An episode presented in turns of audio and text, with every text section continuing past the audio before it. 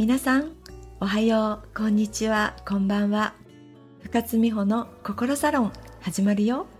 この番組は私心理カウンセラーライフコーチの深津美穂が皆さんが今日よりも明日明日よりも明後日が幸せって感じるように心理学脳科学量子力学引き寄せ論などから実際に行動できることをお伝えする番組です。自分らしくて最高と思える人生は誰にでも見つけることができます。私と一緒に探しに行こう。最高の人生は自分シフトから始まる。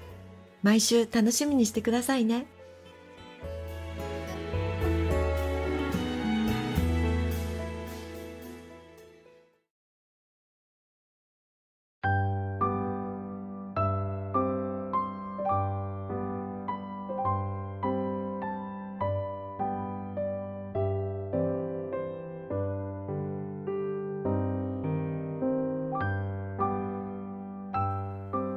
褒められて伸びるタイプの方いらっしゃいますか？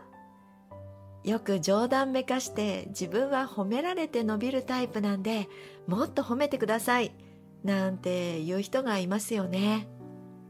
実はこれ冗談じゃなくて多くの人に言えることなんですよ。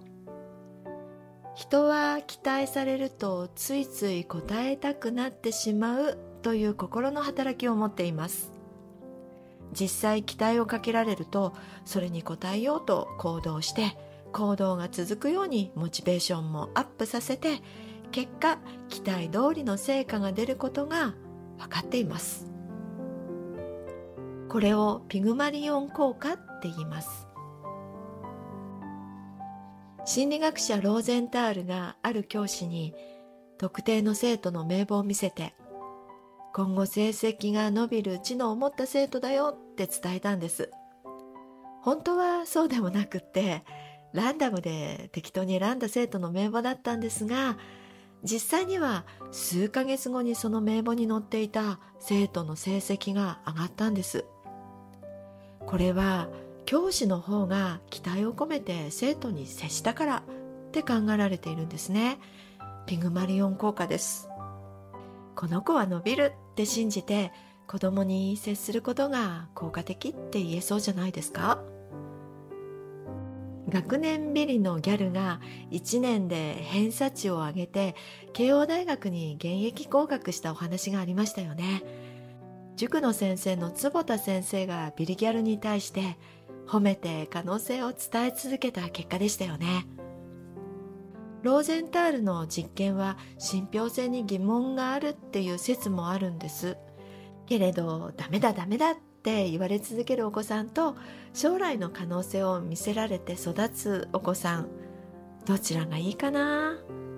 私はなるべくダメ出ししなく可能性を伝えてあげられるコミュニケーションを取りたいなって意識しています。それから私が子供の頃はトイレはきれいに使いましょうって張り紙が貼ってあったんですよ。けど最近はきれいにお使いいただきありがとうございますって書いてありますよね。これもピグマリオン効果。愛し合うカップルならパートナーに浮気しないでねっていうのは逆効果になるかもしれませんよ。このままではこの人は浮気するかもしれないことを元に話してるわけなので浮気するって前提を相手に植え込んでしまうんです。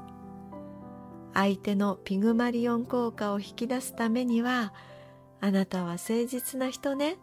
そういうところが好きなのよ。と伝える方が効果的です。ちなみにですね私夫を褒めまくってまして感謝しまくっているんです。そしたら家事をすごく行ってくれるようになりました。褒められると頑張っちゃう心理。自分にも人にも効果的です。ピグマリオン効果侮れません。